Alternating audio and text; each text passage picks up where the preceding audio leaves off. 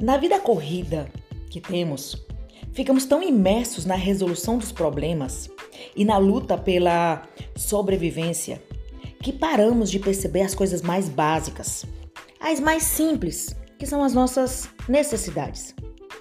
A capacidade de ter foco nas suas necessidades e nas suas preferências é fundamental. Em alguns momentos, as mulheres se deixam em segundo plano esquecem de ficar focadas nas suas preferências e perdem essa percepção. É comum parar e perceber que nos esquecemos de beber água. É tão vital. O dia passa e não notamos que estamos cansados, com fome, com sono. Tem gente que respira mal. Respirar bem é o mínimo que devemos fazer. É o ar, é vital. O tempo passa e não nos lembramos de que precisamos comer e repor as energias. E que também precisamos de carinho, afeto, um abraço, um beijo, uma palavra.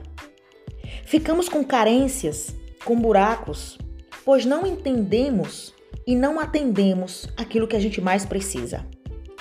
E quando nos damos conta, procuramos preenchê-las, mas a partir das nossas preferências.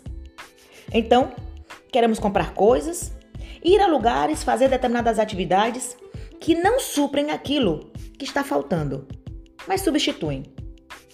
Desse modo, tentamos preencher a falta de afeto com sapatos, a falta de conforto com comida, a falta de bem-estar com drogas e todas as outras faltas que conhecemos bem.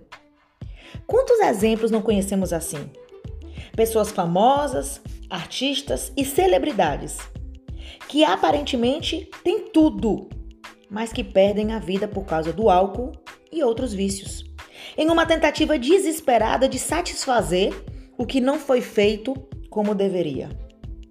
As pessoas vão substituindo e repondo o que precisam com preferências e perdem a percepção do que realmente precisavam. Há quem arrume briga com o marido ou com a mulher quando está querendo carinho e beijo apenas para atender sua falta de amor e atenção. Fazendo isso, a pessoa se sente estimulada e se contenta com a migalha, em vez de aproveitar o banquete. É claro que substituir não é o mesmo que suprir. É por isso que começamos as brigas pelas preferências. Um teima que quer azul, o outro quer amarelo. E não percebem o que está por trás disso, distanciando-se das necessidades reais e das pessoas queridas. Não há problemas em ter preferências, mas você precisa escutar, sentir as suas necessidades. Você pode ter um bom carro, uma ótima casa, uma cobertura, uma lancha ou um helicóptero. Contudo, você precisa suprir o que realmente está faltando. No fundo, muita gente busca a casa e a lancha porque pensa que quando as tiver, ganhará atenção, um abraço e a companhia dos amigos.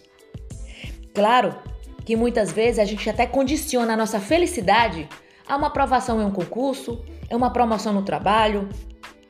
Mas esse movimento, na, esse movimento compensatório em relação às necessidades não supridas, não leva a canto algum. Em geral, queremos ter prazer, amigos, saúde, alegria, nos sentirmos queridos, amados e considerados. Quando não temos isso, Buscamos a satisfação desses desejos ou então a sua compensação. Quando a satisfação real das nossas necessidades parece difícil demais, complicada demais, a tendência é satisfazê-las de maneira paliativa, compensando-as. Comer pode ser uma compensação. Isso é fácil perceber. Em geral, acontece quando comemos o que não deveríamos e fazemos isso para sentir algum conforto, bem-estar ou prazer. Ter um carro grande não significa ter uma grande felicidade. Quem tem objetos caros não necessariamente tem valor em sua vida. Mas também não estou dizendo que quem tem é uma pessoa vazia, de jeito nenhum. O que estou mencionando aqui é que muitas vezes a gente dá um passo maior que as nossas pernas. Quantas vezes aquele sapato, aquele vestido é muito caro ou tem um preço acima da sua realidade e é parcelado em 10 vezes. Será que realmente era aquele sapato que você precisava? E o valor era tão alto que terminou comprometendo a sua situação financeira presente. Pare para pensar. Muitas vezes as pessoas vão ao shopping gastam o salário inteiro endividando-se e pensam: ah, pelo menos eu comprei um monte de coisas, eu mereço. Quem faz isso talvez queira se sentir querido e ter alguém para quem se arrumar com as coisas que tanto compra. Algumas pessoas trabalham tanto e provavelmente a única coisa que gostariam de ouvir é como você é determinado. Há quem faça a faculdade que os pais queriam e não aquela com a qual sonhava, para se sentir amada. A pessoa prefere ser infeliz, mas se sentir amada. É o amor que custa a felicidade. Reflita.